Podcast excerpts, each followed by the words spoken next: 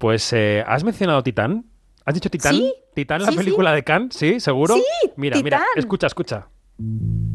Quinótico, lo que se estrena. Well, no one told me about her, the way she lied. Well, no one told me about her, how many people cried. Esta es la canción de los zombies que acompaña al tráiler de Titán, que es evidentemente la palma de oro del pasado Festival de Cannes, el primero que hubo en pandemia, el primer Cannes en pandemia, y se estrena también este 8 de octubre, que es un día grande para la cartelera española. Julia Ducournau se hizo un hueco en el panorama internacional con Crudo y ahora nos propone esta historia que reflexiona sobre qué es lo humano, qué no lo es, qué es la maternidad, la feminidad, lo femenino. Nuestro David Iglesias todavía no ha podido ver la película y yo le pedía, igual puedes hacer una sinopsis de la película, pero claro, hablando sobre la película, David. Mira, es que es imposible saber de qué va esta película. es imposible. Es que definir la sinopsis, Yani, Alejandra, es complicado, ¿eh? Sin verla. No puedes ir a una web y leerla. Los Davides, los Davides. Efectivamente. Bueno, en el pasado Festival de San Sebastián, lo que sí hicimos fue charlar con la directora, con Julia Ducournau. La charla ya se puede ver en el canal de YouTube de Quinótico. Y vamos a destacar algún fragmento de lo que nos dijo. Eh, a traducir si me ayudas, ¿no, Sí, Iglesias? yo creo que eso sí, vamos. Vale, venga. Le preguntábamos a Julia, la directora, si ya había procesado el hecho de ser la segunda mujer ganadora de la Palma de Oro. Y esto nos decía. Have I processed it? No. I haven't. I still. Oh, because uh, there are many things. I think the first reason is that probably I think it's good that I don't. Que si lo he procesado, pues not no. La primera razón es que creo que es bueno no procesarlo. No quiero ser demasiado consciente del premio. Cuando llegué a casa después de Cannes, cené, la palma estaba ahí, me puse el pijama, me dormí y al despertarme la palma seguía allí. Es bueno que la vida continúe. Tengo proyectos que he estado desarrollando y nada ha cambiado. No voy a abandonar estos proyectos. Estoy en el mismo camino en el que estaba antes. Julia Ducournau, que era una fuerza de la naturaleza. Yo no la conocía en persona y la verdad es que como, como era arrolladora. Más adelante en la entrevista, Jan y Alejandra le recordábamos a Julia todas las mujeres que habían ganado premios importantes este año, ¿no? Audrey Diwan en Venecia, Chloe Zhao en los Oscar, Dea Kulumbegasvili en San Sebastián, luego le siguió la rumana Alina Grigore también en San Sebastián. Le preguntábamos a Julia Ducournau si le parecía algo histórico, si aquello creía que tenía vuelta atrás. I know, I know, I know. It's the, but all this, if you want, because I'm a cautious person, I want to say that's a historic year. If we are, um, if everything made sense, we could not go back. Ya lo sé, ya lo sé. Querría decir que es un año histórico, pero soy una persona cauta. Si todo tuviera sentido, ya no podríamos dar marcha atrás.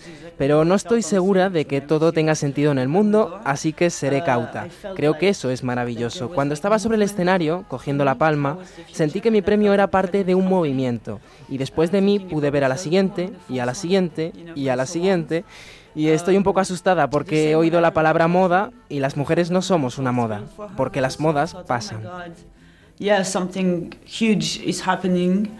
Um, I'm scared a bit because I heard the word trend. Ahí decía lo de que estaba asustada por la palabra moda. Bueno, y luego ya centrándonos en Titán en la película, que no es fácil como decimos, que es una película que reta al público, en la que podemos decir que una niña que sufre un trauma de pequeña después crece y desarrolla ese trauma de maneras insospechadas. Sería una sinopsis, ¿no? Válida. Vamos a, vamos a dejarlo Si ahí. veis mi cara ahora mismo, Te la compro, David, te la compro. incomprensión total. Le preguntábamos a Julia en qué medida piensa en el público, en la audiencia, cuando afronta el proceso de una película rara como esta. It has to be present for me, but it it, it can't be uh, something that makes you makes yourself um, makes you censor yourself. Para mí el público tiene que estar presente en el proceso, pero no tanto como para que me autocensure. Es un equilibrio muy difícil. No hago películas para que a la gente le gusten. Si fuera así, no haría nada, estaría perdida. Así que intento levantar mi voz y encontrar mi voz. Pero al mismo tiempo, cuando estoy frente al ordenador escribiendo, si no pienso en el receptor, eh, nada tiene sentido, porque hago películas para romper la cuarta pared. Necesito entrar en diálogo con el espectador. Venga, de manera breve, Janina, Alejandra, eh, ¿por qué recomendaríais que cualquier espectador o espectadora este fin de semana, después o antes de ver al Modóvar, después o antes de ver a Monzón, vea Titán? A ver. Porque te va a volar la cabeza.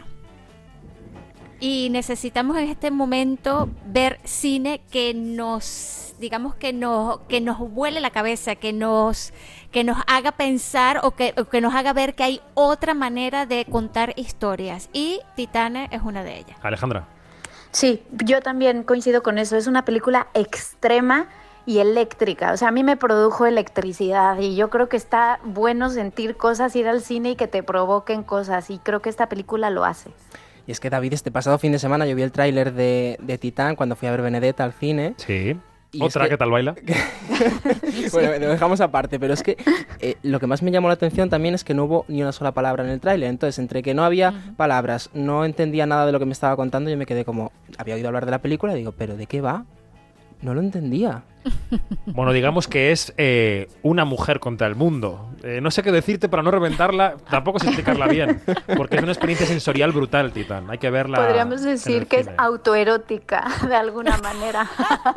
autoerótica y no, co- y no con el significado auto procedente del griego. Bueno, sí, no sé muy bien. que lo averigüen. Que Como lo decíamos averigüen. antes con Ángel Sala, es un año en el cine fantástico de partos extraños.